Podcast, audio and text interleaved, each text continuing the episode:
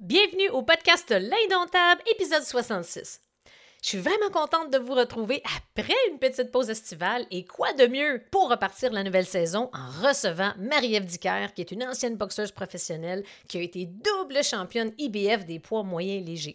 Tu vas voir qu'à travers cet épisode-là, elle nous partage ses trucs et ses meilleures stratégies pour pouvoir développer un mindset de feu. Puis on sait que quand on est un entrepreneur ou un entrepreneur à en devenir, c'est un aspect qui est extrêmement important. Puis tu vas voir que pour elle, il n'y a absolument rien qui est impossible. Elle est ceinture noire cinquième dan et cinq fois championne du monde de karaté. C'est une femme qui est extrêmement inspirante et je suis convaincue à travers l'épisode que tu vas ressortir avec plein de pépites pour t'aider dans ton quotidien entrepreneurial. Alors, bonne écoute et au plaisir justement d'avoir ton feedback sur l'épisode. L'Indomptable est le podcast pour les entrepreneurs, coachs et experts qui désirent apprendre, s'inspirer et se faire challenger dans le but d'assumer totalement qui ils sont. À travers l'Indomptable, je te dévoile les hauts et les bas de l'entrepreneuriat à la sauce raw, le tout livré sans filtre. Excite le politically correct, la censure et le statu quo. Je vais te partager mes réflexions du moment, du contenu divertissant avec quelques montées de lait à l'occasion et des stratégies audacieuses basées sur mes expériences qui m'ont permis de bâtir une entreprise prospère. Si tu désires sortir du moule, laisser ta marque, augmenter ton influence et surtout devenir indomptable en affaires, tu es à la bonne place.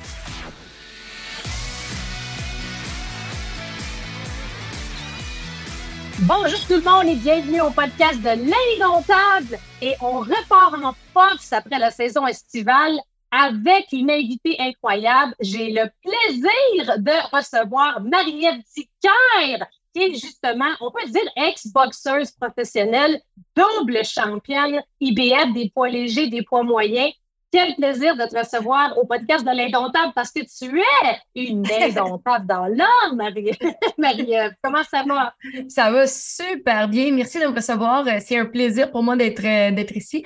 Euh, je suis contente de savoir qu'on euh, qu'on recommence la saison en force avec, avec oui. moi. J'espère que les gens sont prêts parce que moi, j'ai eu un été dans lequel j'ai pu recharger les batteries. Euh, j'ai vraiment retrouvé mon énergie. Donc, j'espère que les gens sont prêts parce que d'après moi, ça va, ça va brasser aujourd'hui. J'adore ça. Puis c'est exactement, je me suis dit, hey, quoi de mieux de repartir la nouvelle saison après justement une petite pause estivale avec Marie-Ève. Puis tu as déjà énormément d'énergie. Je pense là-dessus, on se ressemble, on a plein d'énergie. Fait qu'imagine avec Marie-Ève que tu viennes de me confier avant le début de l'enregistrement que ça fait 11 étés que tu travailles, puis là, pour la première fois en 11 ans, tu as pu recharger tes batteries, tu as joué au golf, tu en as profité. Tu me l'as dit que oui, mais j'aimerais ça t'entendre justement. As-tu perdu tes repères un peu, Marielle, le fait que, aïe, aïe, es en vacances pour la première fois en été après 11 ans? En fait, euh, j'ai perdu mes repères depuis que je suis à la retraite, dans le sens où euh, j'avais vraiment une discipline de vie puis une routine sur la, en fait, sur laquelle j'avais aucun contrôle dans l'optique où c'était mes entraîneurs qui décidaient qu'est-ce que je faisais comme entraînement, à quelle heure je m'entraînais. C'était un nutritionniste qui décidait ce que je mangeais, c'était un psychologue sportif euh, qui déterminait des rendez-vous, c'était des thérapeutes du sport qui mettaient des rendez-vous dans l'horaire, des entrevues, des, obligations médiatiques, des obligations professionnelles aussi. Donc, euh, mon, horaire était vraiment au quart de tour et j'avais plus ou moins de contrôle là-dessus, dans le sens où ça allait beaucoup en fonction de la planification de mes entraîneurs. Et là, depuis que je suis à la retraite, c'est moi qui fais mon horaire. Donc, au début, ça a été très déstabilisant parce que je suis la championne de la procrastination. Euh, pourquoi faire maintenant ce que je peux remettre à demain? Je, je suis vraiment, vraiment, vraiment bonne là-dessus. Puis moi, je, on dirait que je, je, fonctionne pas tant que j'ai pas le, le, le, fameux gun sur la tempe, comme on peut dire. Là. Tant que c'est pas do or die, moi, ça, ça marche pas. Je vais l'étirer jusqu'à la fin. Donc, j'ai dû apprendre à me donner des trucs, j'ai dû apprendre à gérer mon temps pour être efficace, pour être capable de développer des projets. Donc, ces repères-là, je les ai perdus avant, euh, au mois de mars, quand j'ai pris ma retraite.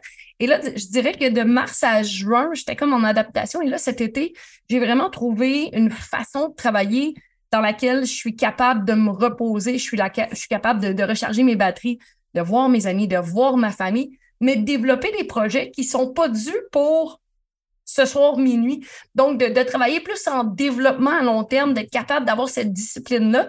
Euh, mais tout, je, dirais que tout passe beaucoup par la routine d'entraînement. Donc, j'essaie de garder les mêmes heures de sommeil. Je me couche à la même heure, je me lève à la même heure, comme quand j'étais en camp d'entraînement. quand même. Je m'entraîne à la même heure. Donc, c'est les repères qui me permettent de, savoir que OK, je suis pas en euh, vacances continuelles. J'ai quand même, j'ai quand même des, trucs à, faire. J'ai quand même des choses à avancer.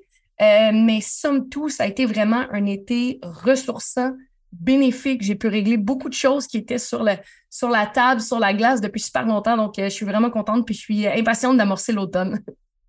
c'est bon. ça, c'était un des aspects, Marie-Ève, que je t'avoue que j'avais hâte de t'entendre là-dessus parce que pour ceux et celles qui ne le savent pas, j'ai eu le plaisir justement de recevoir Marie-Ève à mon immersion du Mastermind qui a eu lieu justement à la mi-juin. Puis tu nous parlais un peu que ah, à quel point tu avais hâte justement d'envisager l'été, d'en profiter et tout, mais c'est clair que c'est un danger à procrastiner, reprendre certaines mauvaises habitudes, perdre un équilibre, parce que comme tu dis, c'est impressionnant les routines que tu avais pendant tellement d'années, tu étais suivi au corps de tour. Fait que pour quelqu'un comme toi qui, comme tu dis, je marche sérieusement au gun, OK, c'est dû pour demain, il faut que je performe, c'est là-dedans que tu performes le mieux. Fait que de ce que j'entends, c'est que tu as réussi quand même à trouver tu as mis en place des repères ou tu as gardé certains repères. Tu n'as pas repris ou parfois ça se peut, tu sais, comme Ah, je suis tombée dans la procrastination, j'ai développé certaines mauvaises habitudes. de ce que je comprends, ça va bien. Tu n'en as pas, t'as pas. en fait, c'est vraiment drôle. en fait, c'est vraiment drôle parce que je pense que pour la première fois en 37 ans, j'ai un équilibre dans ma vie. Euh, j'ai toujours été excessive dans tout ce que je faisais. Euh, quand j'étais encore en entraînement, euh, j'étais excessive sur ma qualité d'entraînement, ma qualité de sommeil, ma qualité d'alimentation. Puis quand j'étais pas encore en entraînement, justement, j'étais excessive sur ben là, j'ai peu de temps, je vais en profiter, là, je me coucherai pas, je vais aller voir, je vais sortir là, je vais faire telle chose. Donc, j'avais jamais vraiment d'équilibre. C'était tout ou rien. Puis c'est vraiment ma personnalité qui est comme ça. Et là, pour la première fois, j'ai vraiment l'impression de trouver cet équilibre-là dans le sens où euh, j'ai des saines habitudes de vie, j'ai un bel horaire de sommeil, j'ai un bel horaire d'entraînement, je m'alimente bien parce que l'alimentation, c'est la base, c'est ce qui donne de l'énergie. Sauf qu'en même temps, je suis capable de euh, prendre un petit verre de vin avec mes amis. Je suis capable d'aller prendre une crème glacée avec les enfants. Je suis capable de trouver cet équilibre-là, autant dans ma vie professionnelle que personnelle, que j'ai jamais trouvé en 37 ans. Et je me suis jamais sentie en forme comme ça et énergique comme ça depuis, euh, je dirais, les 12, 15 dernières années où mon corps était vraiment éreinté là, des, des, des, routines, de, la discipline des entraînements. Et là, je me sens énergique, je suis capable d'être concentrée, je suis capable de, de, m'asseoir derrière mon écran d'ordinateur, puis de travailler, de laisser aller ma créativité. Alors qu'avant, des fois, j'étais tellement fatiguée. Puis comme je dis, moi, je suis une fille de pression, donc je le faisais euh, quelques heures avant la limite euh, où c'était dur. mais, mais maintenant, je suis capable de, de mieux le planifier, de mieux l'intégrer, euh, puis, puis d'avoir cette espèce d'équilibre-là dans ma vie c'est tout un défi. Puis c'est impressionnant de t'entendre puis de voir. Parce qu'on vient sûrement, tu as entendu des cas d'athlètes, justement, qu'une fois à la retraite, on perd ses repères. Il y a même des fois un peu une genre de post-dépression. On ne sait plus justement euh, où miser. On redéveloppe des mauvaises habitudes. Mais toi, c'est extraordinaire. C'est que tu as réussi quand même, avec tes repères, à instaurer une routine. C'est puissant quand tu te dis, aïe, aïe, je pense que c'est la première fois de ma vie j'ai un équilibre qui est sain, tu es capable, bravo, tu es capable de profiter de la vie, tu tu vas pas non plus, tu j'ai envie de prendre une crème glacée avec des amis, en famille, ben je peux le faire. Puis, il y a un des aspects, j'aimerais ça qu'on revienne aussi un petit peu sur ton parcours, puis on va parler évidemment qu'est-ce qui s'en vient pour toi, parce que ça, on est toujours curieux, tu sais, justement, une figure publique, il y a quelqu'un qui a une notoriété comme toi, qui a eu un parcours justement professionnel qui est hyper inspirant. Comme tu sais, c'est pas pour rien, je te choisi pour venir faire une conférence avec mon groupe. Le thème de ta conférence, ton parcours qui m'a beaucoup inspiré. Je prépare martiaux étant ceinture noire en kickboxing moi-même, j'ai tripé. Mais je peux, j'ai, mettons, j'ai une petite idée de ce que ça peut avoir l'air, tu sais, justement, le parcours que tu as fait, mais pourquoi aussi je t'avais invité, c'est ta force mentale, le mindset, puis si je me je t'en parlais justement avant qu'on commence euh, le podcast, encore aujourd'hui, après deux mois, trois mois, mes entrepreneurs me parlent encore de l'impact que tu as eu auprès des entrepreneurs par rapport à des leçons, par rapport à des réflexions, des citations, des mantras que tu as partagés dans la conférence qui s'intitule Vaincre dans les certitudes. Ce titre-là, puis ce que tu partages, a vraiment fait en sorte que j'ai envie de donner des trucs, des astuces. Puis la majorité des gens qui nous écoutent ou qui vont nous regarder à travers YouTube, ben c'est sûr que c'est majoritairement des entrepreneurs. ou ta force mentale, je suis convaincue que par ton partage, tu vas pouvoir donner des, trucs, des astuces. Puis, il y a un passage qui, je t'en avais parlé quand tu as fait justement ton, ta conférence, parce que maintenant, nouvellement, tu commences à faire de plus en plus des conférences auprès des entreprises. Tu le, le, moment, j'aimerais ça que tu, nous partages un petit peu comment tu as réussi à aller de l'avant dans un de tes combats que c'était sûr que tu allais perdre. Tu étais dans le coin, puis là, ton, ton, ton entraîneur, qui est aussi ton conjoint, t'a fait un pep talk. Puis dans la force, quand on parle de mindset, de force mentale, comment tu as fait pour te minder à non, non, même si je sais contre toute attente, tout le monde pense que je vais le perdre ce combat-là. Puis même toi, tu disais c'est fini. Rappelles ce moment-là, qu'est-ce qui s'est passé? Comment tu as fait? C'est phénoménal. Moi, ça, ça me fascine, ça, Marie-Ève. J'aimerais ça que tu puisses nous partager un peu justement comment tu as vécu ça. Qu'est-ce que tu t'es dit? Je suis sûre que les gens qui nous écoutent, qui nous regardent, ils vont triper autant que j'ai trippé ça fait de le partager. Ben, en fait, je vais juste faire une petite correction. Mon, mon, mon préparateur physique, c'est pas mon entraîneur de boxe. Euh, Excuse-moi, pour je pense pas que j'aurais écouté autant euh, dans le coin de toute façon. mais, mais, mais tout ça pour dire que euh, c'est pendant mon combat de championnat du monde où je, suis arrivée, puis c'est gros, c'est le combat de championnat du monde et je sais que je peux marquer l'histoire du Québec parce que jusqu'à 2018, jusqu'avant que je devienne championne du monde, il n'y avait jamais une femme qui était devenue championne du monde, jamais québécoise qui avait wow, wow. Et là, je fais euh, la demi-finale d'un, euh, d'un gala de boxe au centre Vidéotron, donc c'est immense. et là, moi, je me dis, je, je peux gagner ce combat-là, mais le combat commence et ça va mal. Mais ça va très mal. Et on dirait que je ne sais pas si j'ai sous-estimé mon adversaire ou si j'ai euh, fait comme un excès de confiance dans ce que je pouvais faire, mais c'était compliqué. Donc, je perds le premier round, le deuxième round est très serré, je perds le troisième round et j'arrive dans le coin. Et là, mon entraîneur me regarde puis il me dit Marie-Ève, qu'est-ce qui est important maintenant? Win. Comme l'acronyme W-I-N, what's ouais.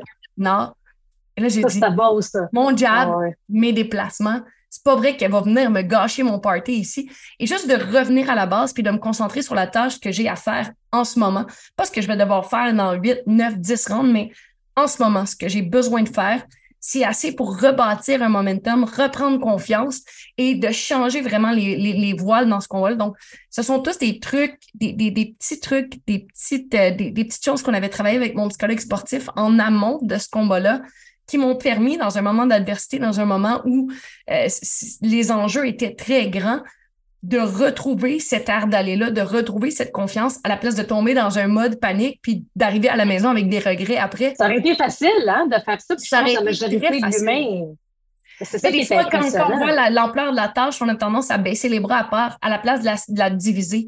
Parce que c'est sûr qu'à ce point-ci du combat, si je disais, ben là, il fallait que je gagne X nombre de rounds pour gagner, la tâche est colossale. Sauf que si je regarde, c'est un échange à la fois que je dois gagner en faisant des, trucs de base, euh, en décortiquant cette tâche-là. Des fois, on, voit que c'est accessible.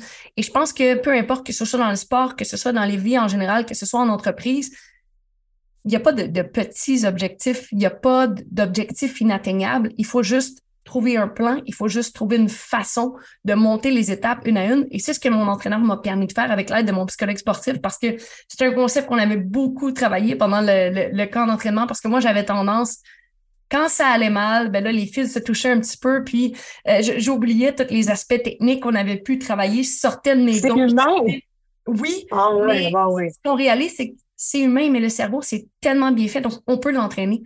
On peut l'entraîner à être flexible. On peut l'entraîner à être capable de s'ajuster dans les moments qui sont cruciaux.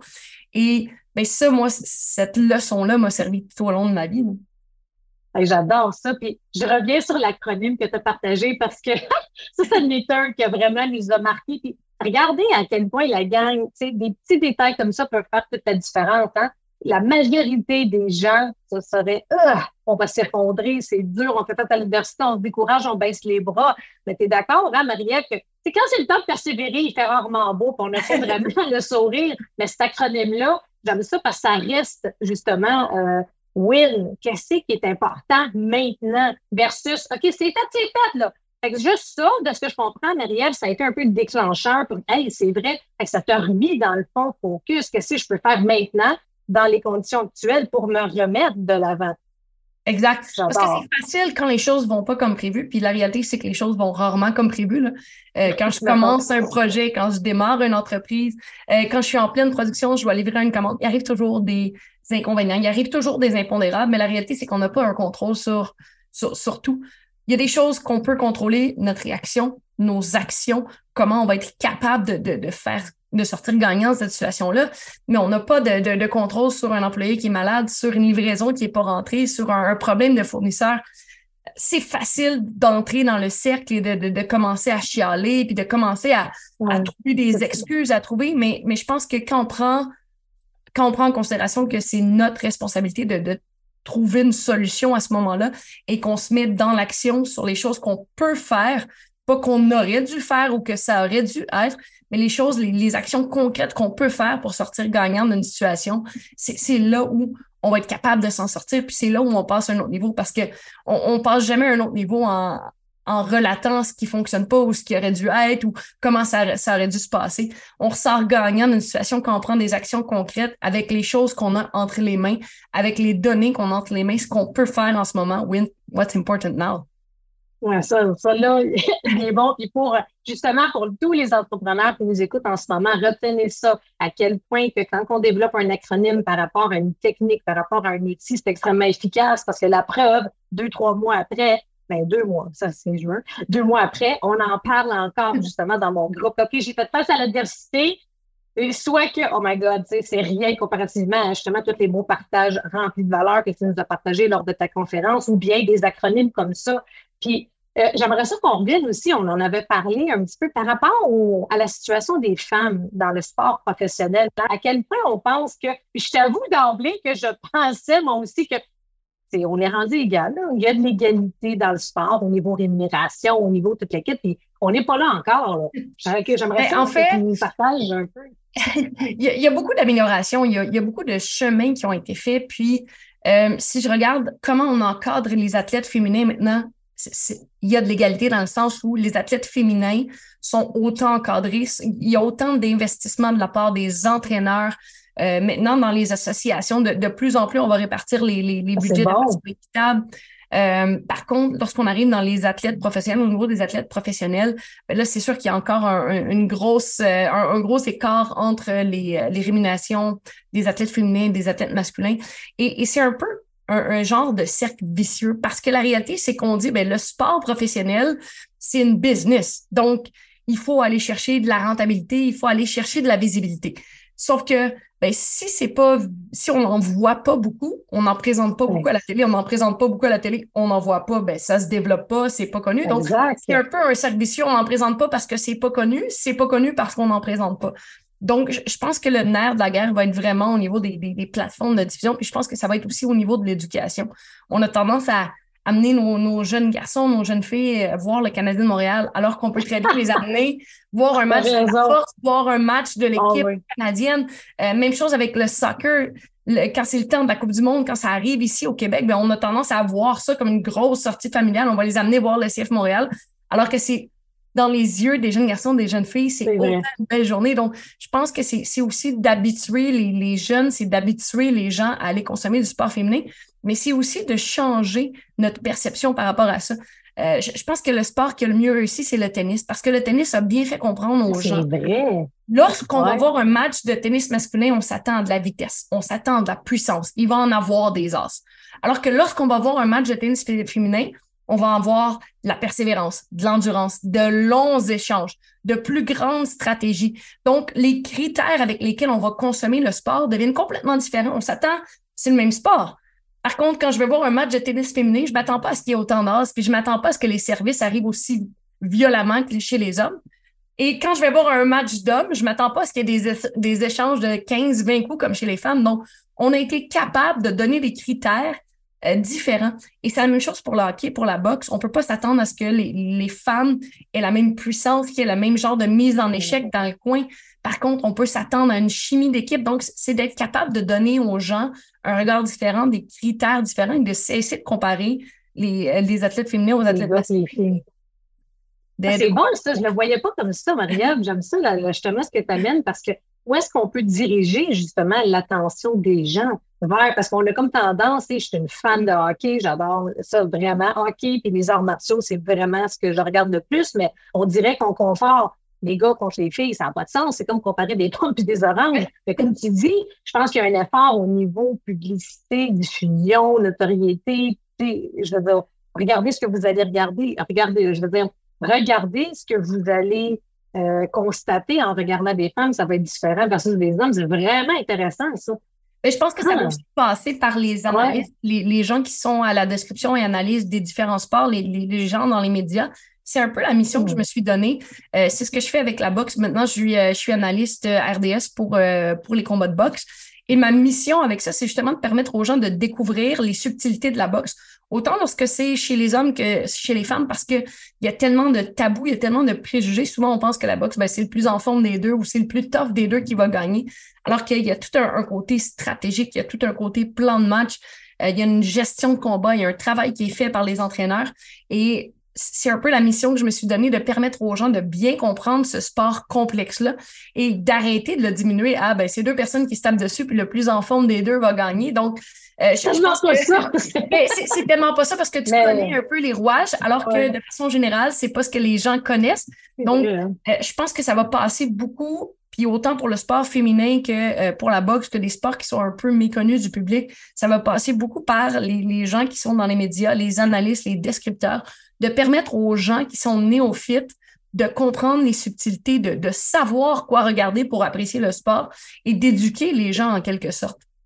Il y a une grande partie d'éducation, c'est un bon point. C'est vrai que les gens, ah, comment ça, tu fais ça? C'est les... juste te taper dessus. Euh, non, c'est technique, c'est stratégique, si je veux dire. Tu sais, les gens ne le voient pas. Fait que ça tombe bien, c'est bon, ça, tu vois, justement, ça fait partie aussi de ton après-carrière en communication. Fait que justement, de pouvoir avoir un rôle avec euh, RBS comme analyste. Je dire, y a-t-il quelqu'un mieux placé que toi pour justement amener une perspective différente? J'adore ça. Et euh, je me souviens aussi, comme quand tu nous as partagé, un aspect que j'aimerais ça qu'on puisse euh, discuter. Est-ce que tu penses que, maintenant, si on fait le parallèle entre le côté justement de, c'est le côté un peu plus mindset athlète vers compétition, vraiment quelqu'un qui fait ça de métier comme tu as fait. Si on compare avec la business, est-ce que tu penses que pour un entrepreneur, quelqu'un en affaires, un dirigeant, peu importe, un cadre, est-ce qu'il faut absolument avoir des habitudes euh, vraiment ancrées euh, dans toutes les sphères de notre vie pour espérer vraiment réussir à la hauteur de ses aspirations en affaires? Mais ben, moi, j'ai toujours dit, je, pense qu'il n'y a pas meilleure formation, il n'y a pas meilleure école de la vie que le sport. Puis on dirait que toutes les, qualités, toutes les, choses qui font de moi euh, la, la, femme que je suis dans ma vie viennent de mon éducation dans le sport, viennent des valeurs que j'ai apprises dans le karaté, viennent des valeurs que j'ai apprises dans la boxe, que j'ai apprises dans la boxe. Puis je pense que euh, que ce soit en affaires, que ce soit dans le sport, ça te prend une éthique de travail, ça te prend de la persévérance, ça te prend une, équipe autour de toi, ça te prend des connaissances, de la curiosité. J'ai l'impression que pour être un athlète de, de, haut niveau et pour être un entrepreneur qui réussit, ce sont les mêmes qualités qui doivent être développés. Et c'est un peu ce que souvent ce que je parle, puis c'est vraiment le fun parce qu'en ce moment, c'est ce que je vis. Toute ma vie, j'ai été dans le sport, que ce soit un karaté dans le passé, maintenant dans après ça a été la boxe, maintenant dans les, euh, les communications, dans les médias, les, euh, comme conférencière aussi. J'ai vraiment l'impression que j'ai juste rempli mon sac de tellement d'outils. Et aujourd'hui, c'est vraiment drôle parce qu'il arrive des situations et là, je, je peux me rappeler, OK, oui, c'est vrai. Et avec mon psychologue sportif, là, à tel moment de ma carrière, quand je me préparais pour tel combat, c'est exactement ça qui s'est passé. Et c'est pas difficile de faire le parallèle, puis j'en parle souvent en début de conférence, c'est ce que je dis. Je devais vous demander pourquoi on a demandé à une ancienne boxeuse professionnelle de venir nous parler. Mais pour moi, il n'y a pas meilleure analogie que, que ah, la représenter la vie parce que tu te prépares pour le combat le plus important de ta vie. Tu vas essayer de, faire tout ce qui est en possible pour arriver le, plus près. Tu vas mettre les efforts, tu vas avoir un plan de match. Mais le plan de match, ça se passe jamais comme prévu. Ça se peut que tu manges des coups, ça se peut que tu doives mettre un genou au plancher, mais au final, c'est comment tu vas te relever de ça qui va importer le plus. Donc, je pense que pour moi, le, sport de haut niveau, ce sont exactement les mêmes aptitudes, les mêmes qualités que possèdent les grands entrepreneurs. Et c'est pas, c'est pas rare, justement, de voir de grands entrepreneurs être d'anciens sportifs de haut niveau. Et il y a beaucoup d'entreprises qui vont engager des cadres en fonction justement du background de, certaines, de certaines personnes. On va privilégier des athlètes de haut niveau parce qu'on connaît ce que ça prend comme force d'esprit, comme force de caractère pour être un athlète de haut niveau. Ah, c'est cœur, hein? j'adore vraiment, j'abonde dans, dans, le même sens. Puis il y a un aspect aussi que je voulais qu'on revienne. Tu as vraiment une capacité, tu en as parlé justement, tu as vraiment une capacité de bien t'entourer. Si tu as réussi, tu nous parlais de ça, puis c'était super inspirant là, après la, conférence, comme quoi que dans toutes les sphères de ta vie professionnelle et personnelle aussi, tu as vraiment su bien t'entourer, puis ça, ça l'a fait vraiment une différence dans ton succès. Moi, j'ai souvent dit, j'ai pas de, de, de, gros talent, j'ai pas de principal talent, si ce n'est que de bien m'entourer parce que euh, quand, quand tu es capable de t'entourer des bonnes personnes, quand tu es capable d'aller chercher des gens qui vont te challenger, parce que de t'entourer des gens comme toi, non, c'est pas facile parce que il faut avoir l'humilité de, de, réaliser que des fois, tu n'as pas toujours raison, mais c'est justement en t'entourant de ces personnes-là qui vont combler euh, un peu tes, tes, lacunes, combler un peu tes, tes faiblesses, te permettre de réfléchir plus loin. Parce que si tu t'entoures de gens qui, qui abondent juste dans ton sens, il ben, y a pas, la réflexion n'est jamais poussée plus loin. Donc, des gens euh, qui vont te challenger, des gens en qui tu as confiance et qui te font confiance. Parce que la réalité, c'est ça, autant en boxe que maintenant dans, dans, mon après-carrière, j'ai des gens qui travaillent avec moi, qui me font confiance, qui ont confiance en, mes capacités, confiance en, en mon potentiel. Donc, de s'entourer des gens en qui on met confiance et qui nous font confiance, puis des spécialistes qui, moi de mon côté, c'est qui pensent à l'extérieur de la boîte parce que souvent, surtout dans un domaine, mettons, comme la boxe, c'est souvent, c'est des mentalités très archaïques. Ça a toujours été fait comme ça, ça va toujours être fait comme ça. Euh, moi, j'étais entourée de, de, gars qui pensaient complètement en dehors de la boîte, qui osaient essayer des nouvelles choses, osaient essayer, ah osaient faire les choses différemment. Et c'est un peu le, le, genre de personnes que je recherche. Moi, je cherche des gens qui osent différemment, qui n'ont pas peur d'essayer, des gens qui vont me challenger, des gens qui vont me pointer ce qui n'était pas correct dans ce que, de ce que j'ai fait. Parce qu'au final, pour moi, c'est de m'améliorer à chaque jour et chaque occasion, chaque circonstance, pour moi, c'est une occasion d'apprendre, c'est une occasion de, de m'améliorer puis d'avancer. J'adore ça. Puis c'est tellement. Puis bravo à toi, Marielle, parce que c'est pas tout le monde Hein, qui est capable de recevoir du feedback constructif. Et tu as déjà le bon mindset que, OK, moi, je vois ça, c'est une opportunité de croissance, c'est une opportunité de développement. Puis je suis convaincue que ça a pesé beaucoup dans la balance par rapport à ton succès. Ben, et ça, I love it. Puis j'aime ça quand en effet, hey, moi, j'aimerais ça, j'engagerais juste des anciens sportifs parce que, dans le fond, on dit souvent mindset is everything. Puis tu es la preuve, tu nous l'as montré tellement de fois durant la conférence. Parce que pour ça, comment continuer à persévérer? Puis il y a toujours une solution, right? Tu sais, quand tu parlais, il y avait un autre aussi euh, que tu partageais par rapport au GPS, tu sais, tu mm-hmm. mets, euh, tu mets un peu un chemin. Ça, il y a un, tu sais pas si tu te rappelles Kevin qui est en équipement de motocross, un hémisphère client. Il y a deux semaines, il m'en a reparlé. Là, je pensais à Marie-Ève. Là. Puis là, là, je m'en vais là, puis c'est pas ça pendant tout qui arrive. Fait que les rochets, fait que il y a comme, OK, non, c'est juste, je change de trajectoire. C'est ça, imagine, c'est ça c'est tellement bon par rapport à ça. Ça me démontre que, à quel point tout est une question de mindset. Si tu n'es pas capable, tu sais, de ne pas un mindset fort, puis le sport, je pense, c'est la meilleure chose au monde qui va t'aider à solidifier ton mindset. Mais maintenant, je te demanderais, Marielle, des gens qui ne pratiquent pas un sport intense, aurais-tu, mettons, c'est quoi ta meilleure pratique, ton meilleur truc, astuce que tu pourrais partager aux gens pour solidifier leur mindset quand ils font face à l'adversité dans leur business ou une autre sphère de leur vie? Mais moi, je pense que, euh, comme je le disais tantôt, le, cerveau, c'est un muscle. Hein. ça se développe. Puis je pense que c'est faire exprès de se mettre dans des situations qui vont nous challenger, nous forcer à nous adapter, de, travailler justement avec des gens ou juste là, de gérer des enfants. Est-ce qu'il y a quelque chose dans la vie de plus impondérable qu'une réaction d'enfant. Euh, quand tu essaies de partir à l'heure avec des enfants, là, ça se passe jamais comme prévu. Puis plus son jeune pire Puis après ça, ça revient quand ils sont ados. Là. Mais, mais c'est, je pense, au quotidien, de, d'être conscient de ces signaux-là, puis de regarder des, des moments où justement, là, on a un plan établi, c'est là qu'on s'en va, il y a un impondérable, ça se passe pas, il y en a un qui est malade, il y en a un qui se salit, euh, ou, juste la température. Je suis supposée d'aller jouer au golf aujourd'hui, il annonce de la pluie. Ah, mais là, c'est pas ça qu'il devrait faire. Mais je vais y aller pareil. tout dépendant de s'il y a des, des, des, des, des Oui. orages, c'est clair, mais Avec cet été, là? ouais, avec cet hein? Quel été? Moi, j'ai juste eu un automne jusqu'à présent. Oui, aussi. Aïe. mais, mais tout ça pour dire que dans la vie de tous les jours, il existe tellement de situations où on doit avoir recours à cette flexibilité-là mentale. Et moi, c'est drôle parce que mon psychologue sportif, là, avant mon combat de championnat du monde, on avait travaillé, il me dit Marie, je veux que tu te pratiques à perdre. Je dis Ben, Jeff, je dis Attends, je veux que Ouais. tu pratiques à perdre. À Et ça, ça va être bon. Écoutez Ouais. ça, gang. OK. Il me dit- Comment t'as fait ça? je veux que tu te pratiques à perdre. Je ben voyons, Jeff, je veux pas perdre mon combat de championnat du monde, je veux le gagner. Ouais, dur, ça, ouais. Mais il dit, parce que l'affaire, c'est que si tu perds un round, deux rounds, trois rounds, mais que tu gagnes six, sept, huit rounds, t'es toujours bien championne du monde. Sauf que si tu perds un round et que tu perds ton mindset, tu perds ton esprit, ta concentration parce que tu es dérangé d'avoir perdu, parce que tu es dérangé que ça n'ait pas été comme tu voulais, parce que tu es dérangé de les choses ne vont pas comme prévu. Et là, à ce moment-là, il y a très peu de chances que tu sois en mesure de regagner les autres rounds.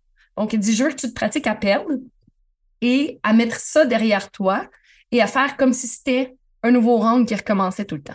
Mais moi, dans la vie, là, je suis la pire mauvaise perdante. Depuis que je suis petite, je suis incapable de perdre. Euh, j'en ai fait des crises, j'en ai. Et, ça bouille en dedans. Encore à ce jour, ça bouille en dedans. Et je me rappellerai toujours, mon chum me faisait exprès. Des fois, j'étais en train de faire quelque chose, puis il arrivait à côté de moi, puis là, il me poussait, puis il était comme Ah, ah, t'as perdu. Là, je- Non, non, non, Marielle, c'est pas grave, tu te relèves, tu continues. Et, et c'était drôle parce qu'il me forçait à jouer à plein de jeux de hasard, tu sais, des choses sur lesquelles tu n'as aucun contrôle. Mais moi, Ah. moi j'avais ça perdre. Mais là, c'était des petites séquences. Donc, OK, parfait, je recommence. Puis là, à un moment donné, au fil du temps, d'avoir ce regard extérieur-là de OK, j'ai perdu ce round-là, ben, je vais recommencer. OK, j'ai perdu ce jeu-là, ben, je vais recommencer. À la place de rester dans cette, cette espèce de, de, de Ah, blocage bonbon, émotionnel où tout te dérange, tout te fâche parce que ça t'as perdu, c'est pas comme tu voulais. Donc, euh, je me suis pratiquée à perdre et c'est vraiment drôle. Quand mon entraîneur m'a dit ça, le What's Important Now, j'ai re- revu le revenu, à perdre toutes les, les games de Monopoly, les games de Mario Party, les, les choses que, les, les petits jeux banals que j'avais perdus dans ma préparation de combat de championnat du monde et j'ai fait, euh, ah non, c'est pas grave. Puis je me rappelle dans ce temps-là, je jouais un, une affaire, c'était, euh, je pense que c'était Neurofocus ou quelque chose comme ça sur le sel. Puis c'était vraiment des affaires de réaction. Puis là, des fois, quand je le manquais, à place de me fâcher, c'est comme, ben non, mais c'est ça, faut que tu pratiques à perdre. Puis dans mon, mon troisième mon quatrième round, c'était tout ça qui me revenait en tête. Donc, il y a moyen de le faire aussi dans la vie de tous les jours. C'est vraiment intéressant parce que souvent, on, on, on entend tu sais, dans, business, tu peux pas toujours toutes les gagner, euh, tu vas perdre, c'est un apprentissage et tout, mais de voir cet aspect-là comme, OK, je vais me pratiquer à perdre, mais avec d'autres choses, avec un jeu, avec un jeu de société, en faisant peu importe une compétition de vélo, une course, mais juste de t'habituer justement pour que tu puisses rester focus, centré, solide. Puis au niveau émotionnel, tu y es parvenu à te centrer, à rester calme. Ah, Mais, c'est mais c'est vraiment avec la pratique. Puis c'est pas nécessairement de dire d'apprendre à perdre plus que de pas laisser une situation ou de ne pas laisser un résultat prendre le dessus sur toi. prendre le dessus sur toi. Parce Ah. que la réalité, c'est que moi, en boxe, euh, ma plus grande force, c'était mon intelligence dans le ring, ma lecture de la situation. À, à quel point je suis cartésienne, puis je suis capable stratégiquement d'avoir le dessus. Euh, puis quand je me fâchais, je devenais, je devenais tellement émotive, donc j'allais à la guerre parce que j'étais fâchée. Et là, c'était c'était ma meilleure qualité que je mettais de côté, puis je m'abaissais à mes adversaires. Alors, d'être Ah, capable de garder mon calme, d'être capable de mettre mes émotions de côté et d'y aller, de, de me concentrer sur la tâche que j'ai à accomplir et non comment je me sens, que je suis fâchée, que je veux. Non, non, non. D'être juste capable de prendre les bonnes actions et de réfléchir objectivement à ce que je vais devoir poser comme action et non de réfléchir émotionnellement parce qu'une situation m'a dérangé, un résultat m'a dérangé, parce que euh, ça m'a affecté. Tu l'as-tu pratiqué? Je suis curieuse. Mettons, quand on, mettons, au niveau de la pratique, tu l'as-tu pratiqué vraiment pas mal? De t'habituer à perdre, de contrôler, de rester calme, focus? Mes entraîneurs ont redoublé de créativité, machiavélisme. euh, je, je- cherche des termes, ils sont très faibles, les termes que j'ai, euh, mais, mais ils étaient vraiment euh, très méchants avec moi. Mais bref, ils ont, ils sont vraiment, ils ont vraiment tout fait pour me déstabiliser dans mes camps d'entraînement, tout fait pour justement travailler cette capacité d'adaptation-là parce que c'est vraiment une des choses avec laquelle j'avais beaucoup de difficultés. Quand les choses se passaient pas comme je voulais, euh, quand les choses, quand l'horaire était déplacé, quand les adversaires arrivaient, les, les partenaires d'entraînement arrivaient en retard, quand euh, il y avait, aussitôt qu'il y avait un impondérable, aussitôt qu'il y avait un changement, j'avais de la difficulté à justement mettre ça de côté et de me concentrer. Donc, mes entraîneurs ont tout fait pour me déstabiliser, de me faire prendre dans le trafic, de m'amener dans des Ah. rues de Philadelphie, euh, de m'amener dans des ghettos. Peux-tu le partager, Maria? C'est cet exemple-là, Mais- mais c'est euh, Philadelphie, là, ça va à peine. Ça a été mon test ultime où là, mes entraîneurs ont fait comme OK, je pense que là, Ah ouais. elle, elle- elle est guérie, puis elle passer à autre chose. Euh, Quand je suis devenue championne du monde, j'ai fait trois défenses de titre consécutives et j'ai pris mon aspirante numéro un, mon aspirante numéro deux, mon aspirante numéro un, puis euh, j'avais vraiment un gros momentum. Euh, par contre, quand j'arrivais dans les camps d'entraînement, qu'on avait des partenaires d'entraînement, il y avait beaucoup de respect. Et, c'est une bonne chose, mais il y avait beaucoup de respect. Donc, j'a- j'arrivais dans un gymnase, puis on me disait, ben Maria, veux-tu un Gatorade? Voudrais-tu de la glace? Et, et- les filles avec qui je m'entraînais avaient, même les gars, avaient vraiment ce- cette espèce de, oh, je m'entraîne avec Marie-Ève parce que le momentum était vraiment de mon côté. Donc, mes entraîneurs ont décidé de casser ça et de me rappeler que la boxe, c'était pas toujours si facile, puis que mon adversaire en avant de moi dans mon prochain combat allait pas nécessairement me respecter comme ça et que ça allait pas toujours se passer de cette Mm. façon-là et qu'on n'allait pas toujours dérouler le tapis rouge. Donc, euh, mon entraîneur a cédulé un camp d'entraînement dans un ghetto de Philadelphie.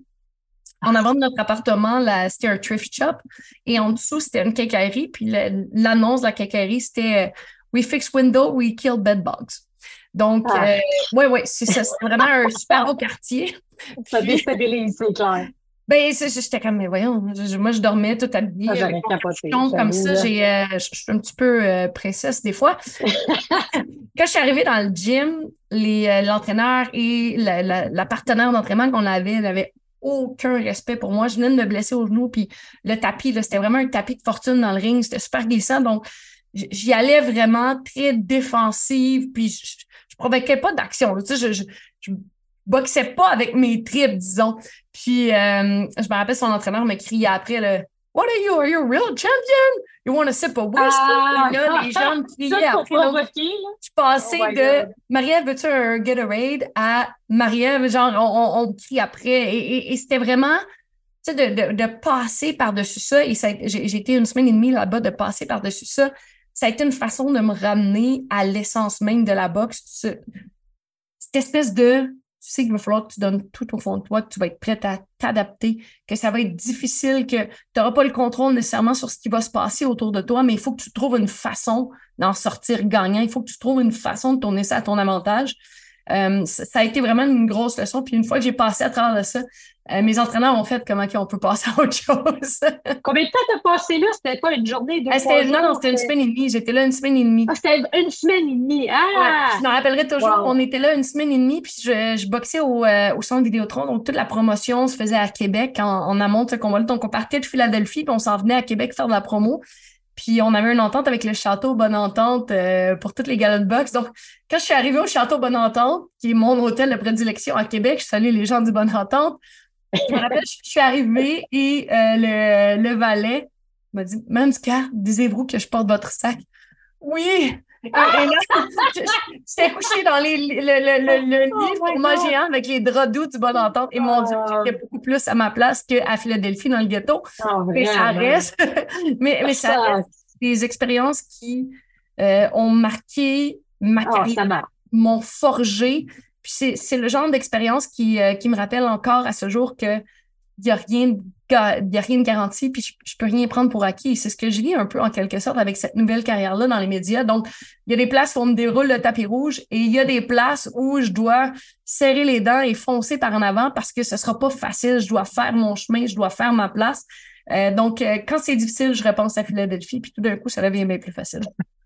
Écoute, mais je me souviens aussi, tu parlais, quand tu parlais de mouvement, d'être toujours en mouvement, d'être dans l'action. Souvent, je partage avec mes entrepreneurs que guys, c'est dans l'action que ça se clarifie, que tout se clarifie. Puis, à un moment donné, tu attendais un petit peu les appels, tu attendais, là, OK, là, je suis en retraite, là, j'attends, j'attends. Puis là, à un moment donné, tu as eu un déclic. Hey, attends une minute, là, tu t'es mis en mouvement, tu t'es mis en action, tu as fait plein d'appels, puis là, paf, il y a plein d'affaires qui se sont, se sont déroulées. Tu sais, c'est un, de tes forces, un de tes traits. J'imagine, euh, je trouve ça génial. Puis, peut-être que tu as quelque chose à ajouter ou tu peux en jaser un peu de ça, parce que pour les entrepreneurs, combien de fois j'en entends qui vont dire, ben là, ben là, j'attends, ben là, j'aimerais ça qu'on m'invite à tel podcast. Ben, invite telle personne, tu sais, peut-être qu'elle va t'inviter. Ben là, j'attends aussi. Arrête d'attendre, go!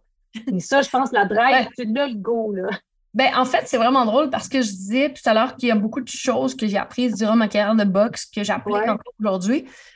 Puis c'est drôle parce qu'il y a beaucoup de choses que je pensais acquises que je réalise que je dois me le rappeler une fois de temps en temps. Puis ça, ah. ça avait parti avec la, pandémie parce que mon combat avec la pandémie a été repoussé 11 fois. J'ai été 16 mois en camp d'entraînement. Et je me rappelle que j'étais à la ah. maison et j'attendais mon combat. J'attendais que le combat arrive. Et là, les blessures, l'anxiété. Puis là, à un moment donné, tu fais Hey, mais attends, je vais jamais boxer. Comment je vais payer ma maison? Comment je vais continuer? Là, tu es blessé. Tu te demandes comment tu vas boxer. Et à un moment donné, ce que j'ai réalisé, c'est que moi, je suis bien quand je suis dans l'action. Moi, je suis mm. bien quand je fais avancer les choses. Puis même si ça, ça s'en va de nulle part, juste de dire que j'ai posé un geste et que je ne suis pas restée à la maison les bras croisés à attendre que ça me tombe dessus. Euh, donc, c'est comme ça que j'avais appelé le 91.9 Sport pour commencer à faire des chroniques radio. Je me disais, ben, la boxe en ce moment, c'est sur pause. Euh, l'endroit où je veux travailler, c'est dans les médias, où je veux pousser un petit peu plus, c'est dans les médias. Donc, qu'est-ce que je peux faire dans ce moment pour avancer en quelque part? Et j'avais pris le téléphone, j'avais appelé 91.9, là, était arrivé des chroniques radio, on se de ça, des chroniques à la poche bleue. Et là, de fil en aiguille, tout s'est bâti. Mais ce que j'ai réalisé dans tout ça, c'est que moi, je suis bien dans l'action. Je dois assurément poser des gestes concrets qui me permettent de sentir que j'avance. Et il y a des gens qui doivent réfléchir longtemps, faire le plan, attendre le moment parfait. Moi, je réfléchis, j'établis mon plan, mais j'aime mieux poser des actions en me trompant un peu, un petit peu moins précise que d'attendre le moment parfait, les bras croisés et, tout ça. Donc, euh, quand je suis tombée à la retraite, ça a été un peu ça à un moment donné. Je trouvais ça ben trop tranquille parce que euh, moi, j'avais pris ma décision au mois de novembre. Puis là, au mois de mars, on faisait l'annonce officielle, mais entre mars et avril, là, je trouvais que ça bougeait pas assez. Et c'est mon psychologue sportif, je l'avais appelé, puis j'étais comme, ah, il me semble que, tu sais, il dit, qu'est-ce que tu fais? Ben là, ben, j'attends un retour d'appel de RTL, j'attends un repos. Il dit, t'attends? Toi, t'attends. Hey, t'as bien raison. Et, là, je me suis mis justement à on va aller luncher, on va faire ça et tout ça. Puis là, tout d'un coup, ben, mon chum m'a fait réaliser que j'avais peut-être semé un peu trop de graines, puis que j'allais devoir ramasser les pots cassés, puis gérer mieux mon temps pour euh, l'automne. Mais pour moi, c'est un beau problème, tu sais. Le message, c'est un problème, c'est clair. Pour moi, c'est un beau problème. Quand j'ai trop de choses, puis je dois dire non, c'est un beau problème. C'est bon, tu peux choisir, là, tu sais, justement, quel projet t'excite le plus. mais mais ah, j'adore. Si moi, il y a une chose, des fois, avec l'incertitude, vient un peu l'anxiété, la peur du vide, la peur de. Ce que j'ai compris, c'est dans l'action, il n'y en a pas d'incertitude parce que tu es trop occupé à provoquer des choses, tu es trop occupé à être en mouvement. Puis le mouvement entraîne le mouvement. Toujours. Euh, des, fois, là, c'est un peu ça. Moi, je vois souvent ça comme une. les, les, gros, là, quand on était jeune, c'était une affaire, là.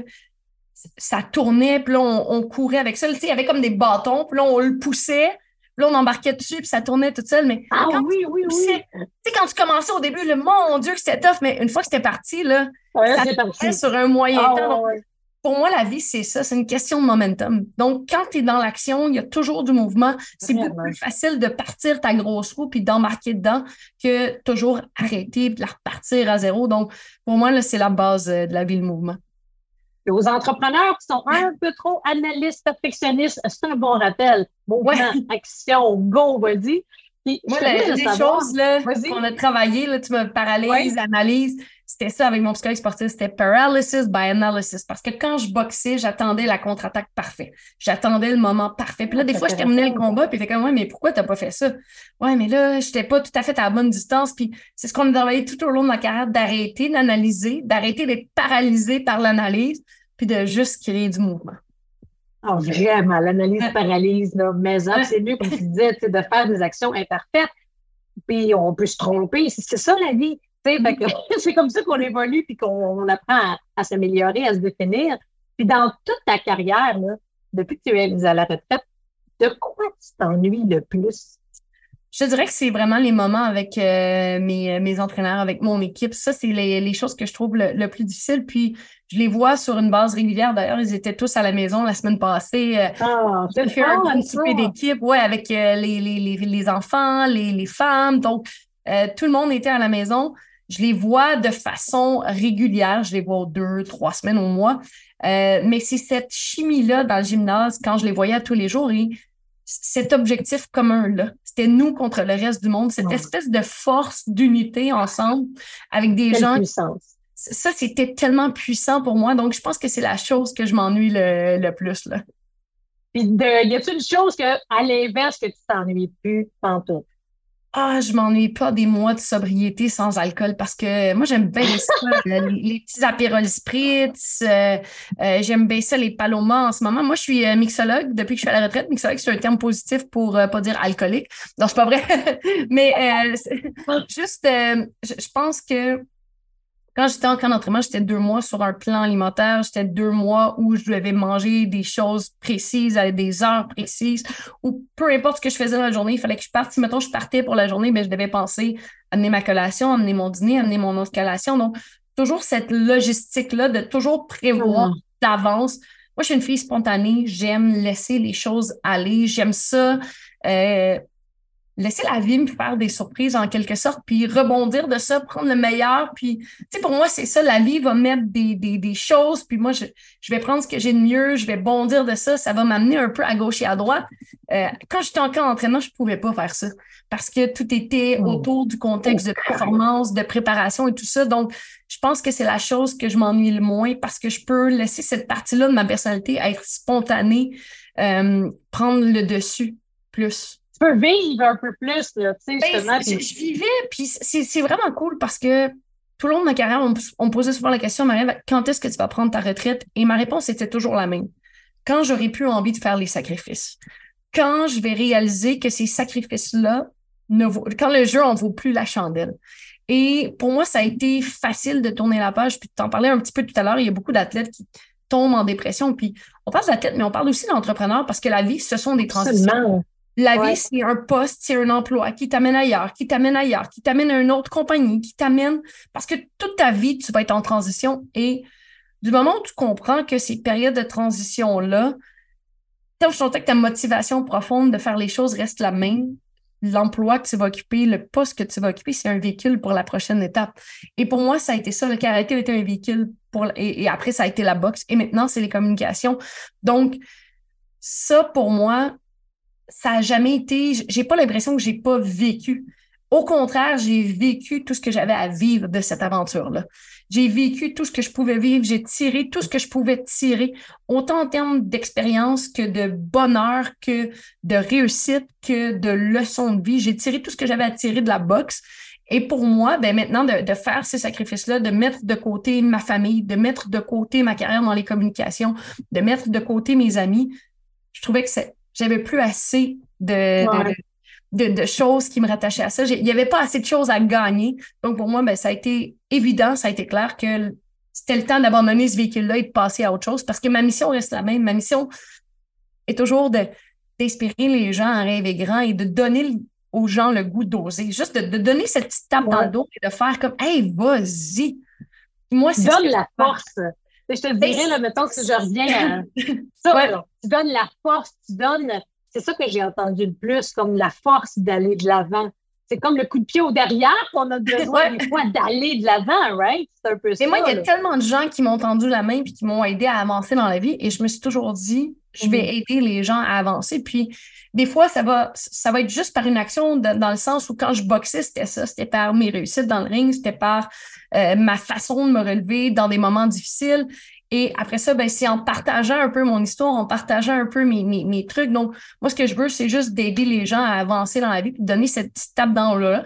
Il y en a qui se sentent interpellés, il y en a d'autres qui ne se sentent pas interpellés, puis c'est vraiment correct. Mais moi, ce que je me dis, c'est que dans la vie, il y a tellement de gens qui m'ont aidé, il y a tellement de gens qui m'ont inspiré.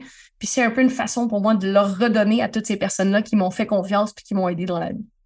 Et puis je peux te dire quelque chose, et pour tous ceux et celles qui nous écoutent et qui nous regardent, dans mon groupe, là, il y en a qui connaissaient, ils tripaient. Il y en a qui ne connaissaient pas et je te confirme qu'après, ils sont tous venus me voir comme aïe aïe.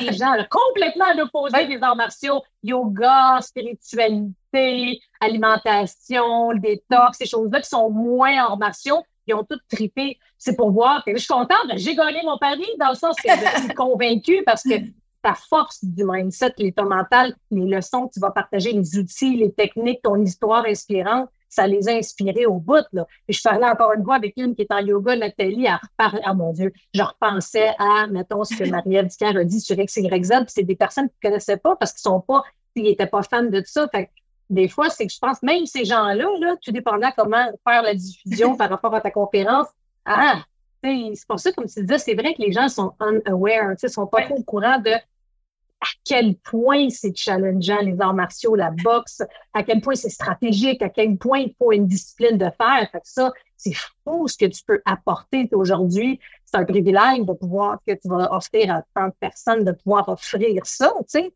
ou de offrir tout ton bagage, tes expériences, mais pense que ça revient tout le temps à la force du mental, ta force de continuer, ta force de persévérer.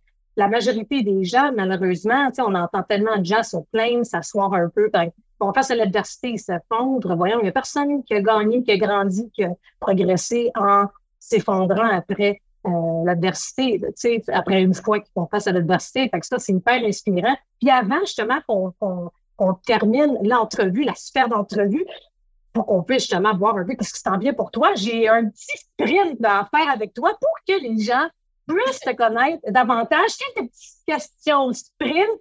Ben, je vais te poser la question. Tu vas juste répondre euh, ce qui monte euh, comme ça, tous des sujets tout différents. Est-ce que tu es prête euh, à remettre un peu justement dans, dans l'atmosphère du sprint? Tu m'as dit tantôt, le temps que je suis née prête. Prête. Et voilà, c'est réglé. OK. Donc, on commence. Première question. Puis il y en a, je vois que, oh, on a déjà parlé, je t'ai déjà posé ça sans le savoir. OK. Première question. Juste qui te monte en tête. C'est des réponses à développement ou je réponds, mettons, un mot? Les deux, tu vas voir. Des fois, ça court développement ou ça va être un mot, tu vas voir selon la question. Numéro un, qu'est-ce qui te donne des boutons ces temps-ci? Des boutons ces temps-ci. Ah, la température, mon Dieu. Moi, j'aime ça l'été. Puis là, on n'a tellement pas d'été. J'arrête pas. Je me plains pas parce que j'ai appris à pas me plaindre dans la vie. Là, je tire le maximum. Mais je te confirme que je suis en train de développer une maladie obsessive avec Météo Média puis AccuWeather. Je joue beaucoup au golf cet oui, été. Ah oui, mais ça n'a aucun sens parce que moi, je, dis tout le temps, la météo, c'est comme la vie en général. Tu peux te faire des plans généraux, mais il faut que tu sois prête à t'adapter. Mais cancelle pas tes plans pour ça. Sauf que là, je suis comme, OK, ben là, si je joue au golf de 3 h à 5 h, puis là, il annonce la. Mais bref, euh, ouais, c'est ça. Ça, la météo me donne des boutons en ce moment. Et on est deux, puis juste avant de finir ça, je rajoute un point. Moi, là, j'ai jamais vu la météo se planter autant. Mm. Dans le sens que ça change. Un matin, oh, il y a 11 de de la journée, je t'enseigne les plans, il n'y a pas plus de la journée. C'est vraiment instable cet été, c'est fascinant. Exactement. Donc, c'est ce qui me donne hein? des boutons, mais euh, ça travaille ma flexibilité. voilà, c'est bon. Deuxième question. Quelle est la série Netflix que tu regardes en ce moment? En ce moment, écoute, j'en regarde tellement dernièrement de sport. Euh, en ce moment, ce que j'ai vraiment trippé, c'est euh, le Tour de France, la, série Netflix sur le Tour de France. Oh, je ne l'ai pas vu, c'est bon? moi, là, pour vrai, j'ai jamais été une grande fan de vélo. J'ai toujours fait un peu de vélo, des bons entraînements et tout ça. Mais moi, pour moi, vélo, tu pédales sur un vélo et d'attitude. Sauf que là, c'est vraiment, comme tu disais tantôt, tu parles d'éducation puis de permettre aux gens de comprendre le sport. Donc, c'est toutes les subtilités puis à quel point c'est complexe le Tour de France. C'est comme 21 étapes en 21 jours. Ils doivent compléter toutes les étapes à un ah, certain de temps. Puis tu as des étapes de montée en colline, tu as des étapes de sprint, tu as des étapes de grimpage. Mais c'est parce que chaque cycliste de l'équipe a un rôle différent, une force différente. Le sprinter n'aura pas la facilité de monter la montagne. Sauf que si le sprinter finit pas de monter la montagne, il est éliminé de la compétition puis il peut pas aider son équipe le lendemain. Donc, ça, ça ah! m'a fait capoter. Puis là, euh, ça. Ouais, ça, c'est vraiment cool. Puis là, depuis ce temps-là, je fais le tour de Terrebonne.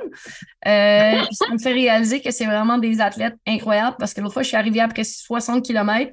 Puis je l'ai roulé comme à 35 km/h. Puis j'étais comme, wow. Puis je me suis assise devant ma télé-série Netflix sur le Tour de France. Puis c'était comme, Aujourd'hui, notre étape est 160 km en altitude. Puis là, j'étais comme, ouais, OK, non, je suis pas là. fait que c'est ça. c'est bon, ça. Je, je savais pas 21 ouais. étapes, 21 jours et tout. Je suis curieuse, mais aller voir ça. C'était très bon. dans le même.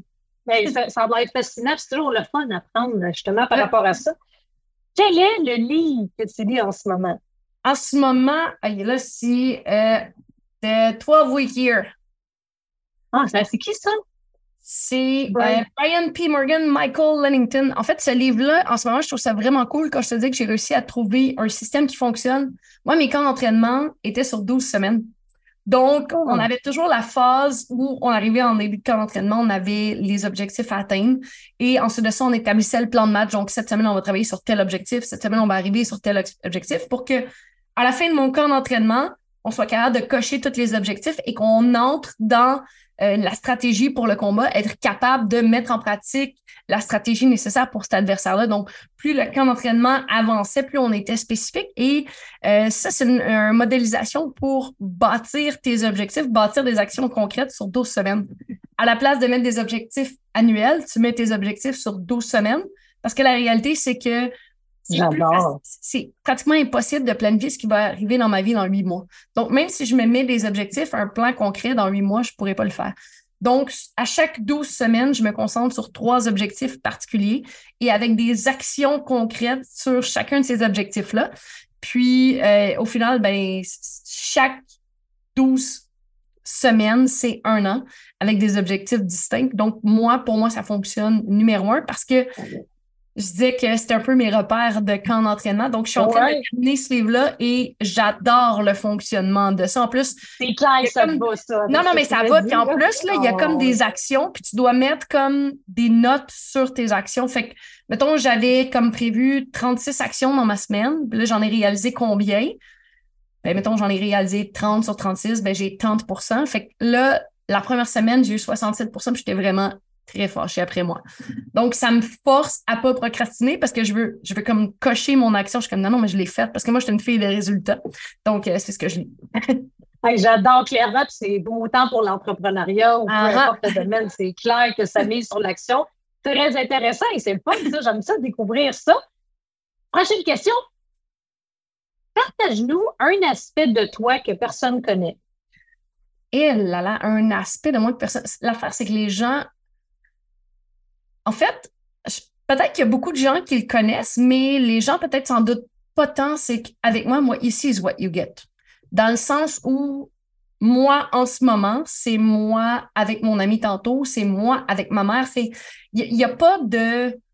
Il n'y a, pas de Il n'y a pas de fils. Moi, je suis une personne. Non, exactement. Tu sais, des fois, les gens me disent Ah, es, mettons, je t'ai vu à la télévision, tu as l'air sympathique, tu as l'air super hyperactive et tout ça. Puis je suis comme, ben, c'est ça. C'est ça, c'est un peu hyperactif. Puis, euh, mais, mais bref, euh, je, pense que des fois, les gens peuvent douter parce que euh, quand, quand on devient en quelque sorte une personnalité publique, des fois, il y a, des gens qui, mm. vont se mettre comme une espèce de masque, qui vont bâtir une image. Cette image-là qu'ils vont bâtir, c'est pas nécessairement la personne qui sont dans la vie. moi, ça serait bien trop compliqué. Donc, c'est ça. ouais, ouais, garde ça. Il faut pas que ça soit compliqué. Prochaine question. Nomme-moi une chose que tu as fait seulement une fois dans ta vie. Euh, et là là. Ah, sauter en genre de bungee. Ça, j'ai pas aimé Oh my God! Je l'ai fait juste parce qu'il y avait une caméra, mais c'était pas vraiment un bungee avec les pieds. Mais c'était une plateforme d'Arbrasca. On, tournait, on faisait un tournage sur une plateforme d'Arbrasca, puis à la finale, c'est comme quatre étages, comme un mot. T'es comme un harnais, puis là, t'as un élastique, puis tu te pitches oh. dans le vide. Ouais, ça, je l'ai fait une fois dans ma vie, puis je l'ai vraiment fait parce que la caméra était là, puis je voulais pas me checker. C'est un défi, Ouais, ouais, non, c'est ça, c'était un tip game, mais c'est vraiment la seule chose que j'ai faite une fois dans ma vie. ouais, j'arrête de la misère. Ça, je t'avoue. Ouais, moi, j'ai pas trouvé. ouais. Prochaine question. Quel est ton mets favori? Et euh, la crème glacée, c'est un mets? Ah ouais. OK, la ben. crème glacée, c'est ton plaisir coupable? Ouais, la crème glacée, c'est un plaisir coupable, mais sinon, un mets, mettons, repas, euh, des sushis, là, ça, c'est difficile à battre. Là. Ah, ça, c'est bon, ça. Après chaque combat, c'était sushi champagne. c'est bon. I love it. Prochaine question. Quel est ton humain favori par les temps qui font? Mon humain favori? Ah, mais j'en ai tellement. Ah là là, honnêtement, là, j'ai tellement d'humains favoris en ce moment, là, parce que je disais cet été, c'est l'été que j'avais de libre, donc je renoue avec des vieilles amitiés, je renoue avec des amis que j'avais pas vus depuis super longtemps, puis c'est comme si je les redécouvrais parce que euh, je, veux, pas, la vie a tellement été vite pour moi ben, pendant ma carrière de boxe, puis à un moment donné, bon, on évolue tous, donc c'est des gens que j'avais perdus de vue, que je renoue avec, puis mon Dieu, je les aime, puis c'est des beaux humains. Donc, je te dirais, tous mes nouveaux. C'est vrai que tu es bien entouré, toi. C'est une question ben qui est comme impossible à répondre. Mais c'est parce que je, vais dire, tous mes vieux nouveaux amis. C'est tous mes vieux amis dans le temps que je redécouvre dernièrement, euh, c'est mes humains préférés dernièrement. Magnifique. Et dernière question. Avec qui aimerais-tu aller prendre un verre dans un 5 à 7? Euh, mes amis. Mes amis sont tellement cool. Pour elles, je n'échangerais pas pour rien au monde. Puis, moi, il y, a tellement de personnes inspirantes dans la vie. Puis, je, vais lire avec eux. Je, je vais lire des. Je vais écouter des, des, reportages, des biographies. Mais pour moi, le temps est tellement précieux. Donc, j'aime le donner à mes amis, à mes proches, à ma famille. Parce que on dirait que c'est eux qui m'aident à grandir aussi belle façon de redonner hein, aussi, qui ont sûrement supporté tout au long de ta carrière. C'est un beau Honnêtement, mais mon, euh, mon, mon, copain, ma mère, mes tantes, mes cousines, mes neveux, mes nièces, mes amis, mon Dieu, qui ont été patients parce que des, des fêtes manquées, des soupers des, euh, mes, mes, amis, quand j'étais en camp d'entraînement, elles venaient souper à la maison, puis elle mangeait mon repas de plan alimentaire puis elle buvait du gin sans alcool avec moi. Oh my God, wow. Vendredi soir de filles. C'est de l'engagement à la maison. ouais, ouais, ouais. Les, filles arrivaient à la maison avec du gin sans alcool puis mangeaient de la viande avec du poulet, euh, du poulet avec des légumes avec moi. Puis euh, c'était ça nos soirées de filles. Donc, euh, puis même, même les enfants à la maison, mon copain à la maison, les soupers, c'était mon plan alimentaire. Donc, c'est euh, vraiment des gens. Impressionnant, ça. Mais eux, ouais, non, eux, ils en ont fait beaucoup. Donc, aujourd'hui, je suis tellement contente de, de, pouvoir profiter des petits euh, plaisirs coupables de la vie avec eux. J'adore. Ça me fait penser, je ne sais pas si tu as vu euh, Limitless avec un documentaire sur Disney qui a été fait par National Geographic. C'est un reportage avec Chris Hemsworth. puis c'est un peu comme six reportages pour comment prolonger la vie comment prolonger l'espérance de vie. Puis dans un des reportages, il faut qu'il fasse un jeûne de 3-4 jours. Ses amis ont fait le jeûne quasiment complet avec lui pour le supporter. Oh. Je me fais penser à ça. C'est du commitment, ça, c'est de l'amitié euh, pure. Ah ouais, honnêtement, euh, oh si j'avais une amie qui faisait un jeûne, je suis pas certaine que je le ferais parce que j'ai jeûné plus qu'à mon tour avec la boxe. Mais ah, oh, les veilles de peser, là. Mais, mais j'avais, euh, j'avais une amie, là, ma meilleure amie, quand je faisais mes coupes de poids avec la déshydratation et tout ça, là, moi, OK, j'avais mon, mon saut, de l'albolène, ma tuque, mon manteau et tout ça, mais elle faisait les entraînements à côté de moi. Ah, ouais. Ouais, tout le long de ma coupe de poids, elle faisait les entraînements, puis après ça, je faisais des bains, donc elle chronométrait mes mains euh, avec mon entraîneur. on j'étais chez mon entraîneur, puis elle chronométrait mes bains. Elle était comme, OK, c'est time! Puis là, je sortais, là, je revenais, elle était comme, fait que j'ai vraiment cette cet entourage-là. J'ai vraiment des gens autour de moi. Puis pour moi, ben, c'est à mon tour de leur donner. T'as un don pour t'entourer, ça, c'est clair. Oui, je pense que oui. c'est mon seul don, je pense. Parce que c'est pas en chantant certains mots. C'est pas la chanson mon don. oh non, écoute, écoute, euh, Maria, je suis curieuse de savoir aussi qu'est-ce qui s'en vient pour toi à l'automne et pour les prochains mois? Beaucoup de projets télé, radio, conférences. Je peux pas donner beaucoup, beaucoup d'informations parce que comme vous avez pu voir, les, euh, les, les, les choses de la rentrée sont pas sorties dans les médias encore. Oui, exact. Euh, ah, hâte de voir euh, ça. Moi, pour vrai, je t'aime en poche pour garder des secrets, sauf que avec les combats de boxe puis avec les contrats comme ça, j'ai pas le choix. Mais pour vrai, je suis la Pire, regarder les secrets. Ouais, ça, ça, ça, remet tout en endroit là. là t'es excité, c'est le fun, c'est c'est ta nouvelle carrière. Fait des projets télé, des projets, des projets radio, j'imagine aussi les conférences, les présences, etc. As-tu des nouvelles conférences? Est-ce que oui, tu as des nouvelles? Euh, j'imagine que oui, hein? Exact, exact. Là, j'ai beaucoup de, de, de, contrats de conférences qui s'en viennent parce que moi, maintenant, en ce moment, je présente deux conférences. La réussite, un combat de plusieurs rounds où euh, d'ailleurs je fais le parallèle entre un combat de boxe et euh, la réussite d'un projet. Et l'autre conférence que j'ai présentée euh, à, ton sommet qui va dans les certitudes. Donc, ce sont les deux conférences. Je suis en train de travailler un petit peu sur réussir cette transition parce que c'est vraiment quelque chose, je pense, qui est important dans la vie, mais celle-là est, encore en mode là. Je, suis vraiment. Euh, je suis vraiment avec la réussite, un combat de plusieurs rondes, puis vaincre dans l'incertitude. Ça, ça, pour moi, c'est ça, c'est les sujets comme wow. Puis pour ceux celles qui nous écoutent, je vous recommande fois mille vraiment la conférence de Marie-Ève parce que c'est en affaires autant à faire business et le sport, je veux dire, le parallèle, comme on mentionnait tantôt, c'est tellement important. Puis la force du mindset que tu c'est indécent. c'est incroyable. Mais c'est mais, mais, je me suis plantée aussi hein, dans ma vie. mais tu en as parlé, tu sais, comme, comment tu t'es relevé tout le temps. C'est ça qui est, ben, inspirant. Parce qu'on parle souvent, là, comme je t'écoute parler, puis on dirait que je suis tellement parfaite, là, la tête me passera plus dans le quand je vais sortir, mais je, me suis plantée, j'en ai fait des erreurs, puis je continue d'en faire. Et, ça, je pense que c'est important de le partager parce que souvent, on regarde des personnalités publiques, on regarde des gens qui ont réussi, puis on voit la pointe de l'iceberg, on voit ce qu'ils ont réussi, mais on ne voit pas ce qu'ils ont manqué. On ne voit pas ce qui les a amenés à réussir. Puis euh, on se plante tout. On fait tous des erreurs. On va en faire toute notre vie. Mais du moment où on est capable d'apprendre de, ça, je pense que euh, c'est là où on en sort grandi. Vraiment. Puis tu le partages très bien aussi, justement, dans, ton, dans, ta conférence, de voir ça ne s'est pas fait en claquant des doigts. Tu as fait face à l'adversité, tu as frappé des murs. Ça a été vraiment challengeant, mais c'est transformateur parce que ce qui inspire les gens, c'est de voir le behind the scene, l'arrière-scène, comment tu as réussi. Et puis les gens, ce qu'ils m'ont dit beaucoup, c'est qu'ils ont comparé puis pour positivement. OK, j'ai eu tel enjeu euh, dans ma business ce matin.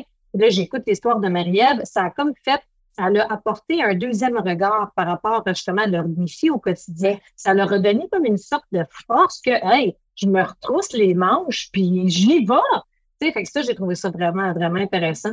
Hey, merci Marielle pour cette entrevue inspirante. Merci tout le monde d'avoir été à l'écoute, que ce soit par audio ou vidéo. Et je vous invite à être justement encore une fois présent la semaine prochaine. Puis Marie-Ève, le mot de la fin, qu'est-ce que tu aimerais dire justement à nos auditeurs qui nous écoutent ou qui nous regardent en ce moment? moi, je leur souhaite un bel été parce que là, c'est là que ça va arriver. Euh, moi, moi, je souhaite euh, juste, juste envie de dire aux gens, ne laissez personne vous décourager d'essayer.